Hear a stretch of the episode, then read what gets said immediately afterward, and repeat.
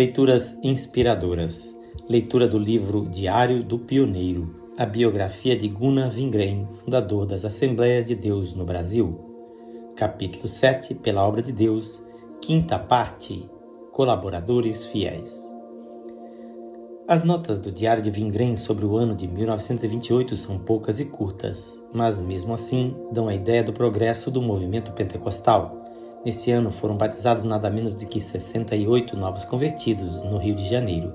A igreja tinha mais de 200 membros e estava em plena atividade. Na cidade de Petrópolis, a duas horas de viagem do rio, o trabalho tinha progredido muito. E quando o missionário Simão Lundgren, com a família, visitou o rio no mês de janeiro de 1928, ele e Vingren viajaram a Petrópolis e lá consagraram o irmão Teixeira Rego a pastor e responsável pela obra naquele lugar. Este irmão Teixeira desempenhou um papel importante na continuação do desenvolvimento da obra de Deus no Brasil, especialmente no Nordeste, nos estados do Ceará e Maranhão, onde fundou igrejas, a maior delas na cidade de Fortaleza, no Ceará. Essa igreja estendeu posteriormente o trabalho para todo o estado. Muito se poderia escrever sobre a vida e a obra do irmão Teixeira. Teixeira era conhecido e benquisto por todos, tanto crentes como descrentes. Quando ele voltou da Suécia em junho de 1955, depois de haver participado da Conferência Mundial Pentecostal em Estocolmo, foi recebido no aeroporto por uma multidão de crentes e também pelo governador do estado e por outras pessoas importantes que lhe deram as boas-vindas. Mas ele era somente um simples pregador pentecostal, um daqueles pequenos que Vingren e Berg ganharam para Jesus em Belém do Pará. Mas Deus usou aquele simples Teixeira como um instrumento poderoso para a salvação de milhares de pessoas. O fundamento posto pelos pioneiros era firme e suficiente para o desenvolvimento do trabalho neste grande país chamado Brasil.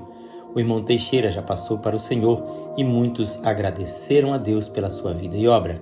Quando Vingren e Lundgren consagraram esse irmão como pastor, numa segunda-feira, no mês de janeiro de 1928, em Petrópolis, não imaginavam o que ia suceder pela vida consagrada desse esforçado servo de Deus. Outro fiel colaborador foi o irmão Clímaco Bueno Asa, que também se convertera durante o tempo de Vingrem no Pará. Dirigido por Deus, Clímaco viajou para o Sudeste e, depois de haver trabalhado no Rio de Janeiro, foi para Belo Horizonte, em Minas Gerais, e ali realizou o trabalho de um pioneiro, fundando a igreja na capital mineira. Foi também no mês de janeiro de 1928 que o irmão Vingrem, junto com sua esposa, viajou a Belo Horizonte para visitar o irmão Clímaco.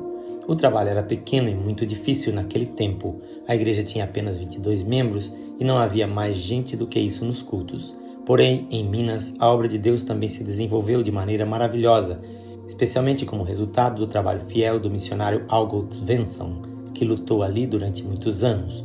Quando o irmão Algot passou para o Senhor, deixou naquele lugar uma grande igreja com mais de dois mil membros e um dos mais lindos templos pentecostais do Brasil.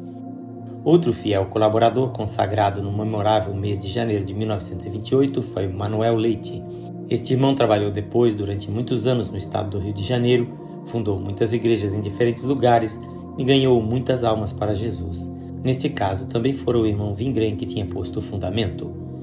6 de fevereiro de 1928 foi também um dia memorável para o trabalho pentecostal no Rio de Janeiro, pois nessa data foi consagrado a diácono da igreja o irmão Palatino dos Santos. Uma coisa interessante e importantíssima na vida do missionário Vingren era que a direção do Espírito Santo se manifestava em toda a sua vida e sua obra. Ele sempre tinha um desejo profundo de estar sob a direção do Espírito, mesmo nos mais insignificantes detalhes. Os que ainda se lembram dele recordam como muitas vezes ele falava da importância de seguir a direção do Espírito Santo em todos os sentidos.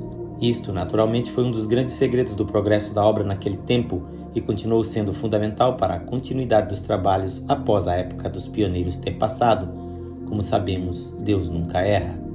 Nesse caso, também foi maravilhosa a direção do Espírito Santo na consagração do irmão Palatino dos Santos a diácono. Ele tornou-se mais tarde presbítero e depois pastor no Rio de Janeiro.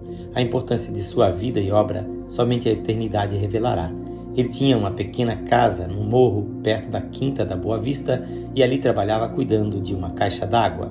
A vida de oração da igreja era forte e incessante, mas por não haver liberdade suficiente para se orar no salão da rua Figueira de Melo, A casa do irmão Palatino, em cima do morro, foi escolhida como lugar ideal para os cultos de oração da igreja.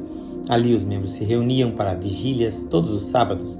Isso ocorreu durante muitos anos. Essas orações se prolongavam, em geral, até o nascer do sol. Eu, pessoalmente, experimentei muitas gloriosas bênçãos de Deus durante aquelas reuniões de oração, e quantos receberam a experiência do Pentecoste naquele monte da transfiguração, só Deus sabe. Ninguém sabe ou poderá contar quantos cansados peregrinos ali receberam forças espirituais para continuar a jornada até o lar celestial. Eu creio também que nesse lugar muitos exércitos satânicos e hordas de demônios foram vencidos pela oração, para que muitas almas, antes escravizadas pelo pecado, alcançassem a gloriosa liberdade de filhos de Deus. Na próxima leitura teremos a sexta parte deste capítulo.